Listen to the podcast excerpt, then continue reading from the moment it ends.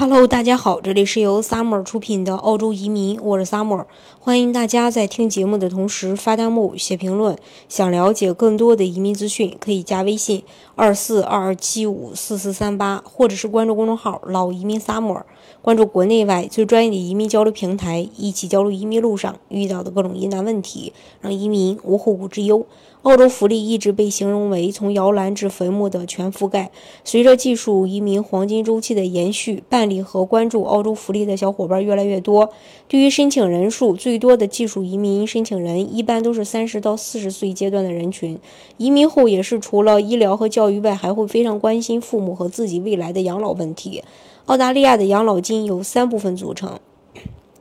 一个是养老金，一个是退休金，一个是自愿缴纳的。养老金呢，就是呃，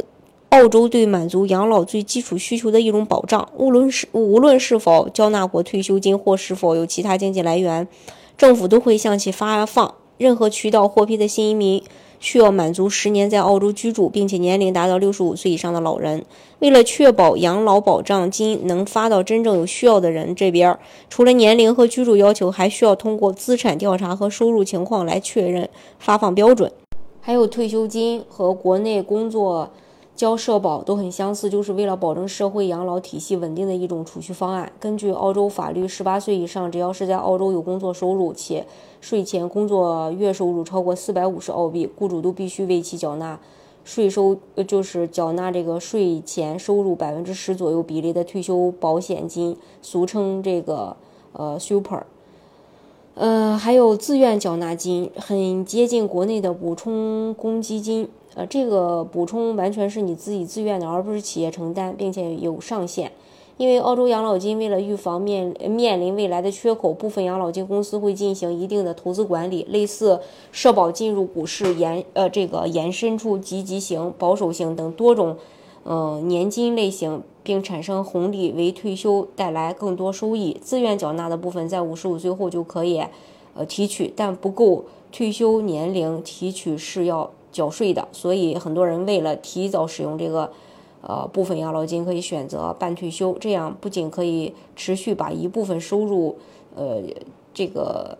缴金又可以省税。对于移民或入籍后是否可以继续享受国内退休金福利，是很多正在考虑移民或者已经定居国外的小伙伴常提到的。其实对此，中国早已做出明确的说明。根据国国务院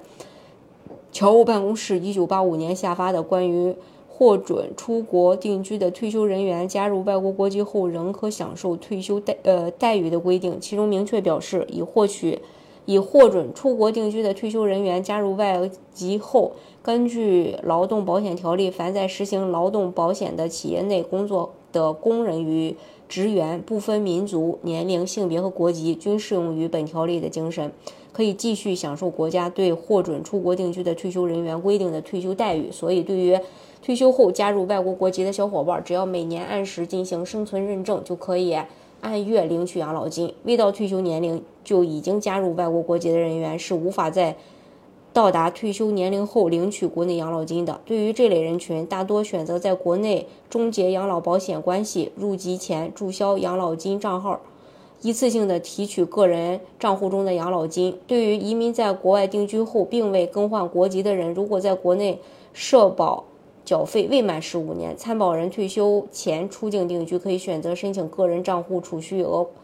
呃，退还被保险人，同时终结养老保险。不过，他们也可以选择不退，继续保留账户，这也是大多数没有入籍计划移民者的选择。因为拿到海外永居后，如果再考虑回国工作，是可以累积缴费年限的，在满足十五年后办理退休之后，享受养老待遇。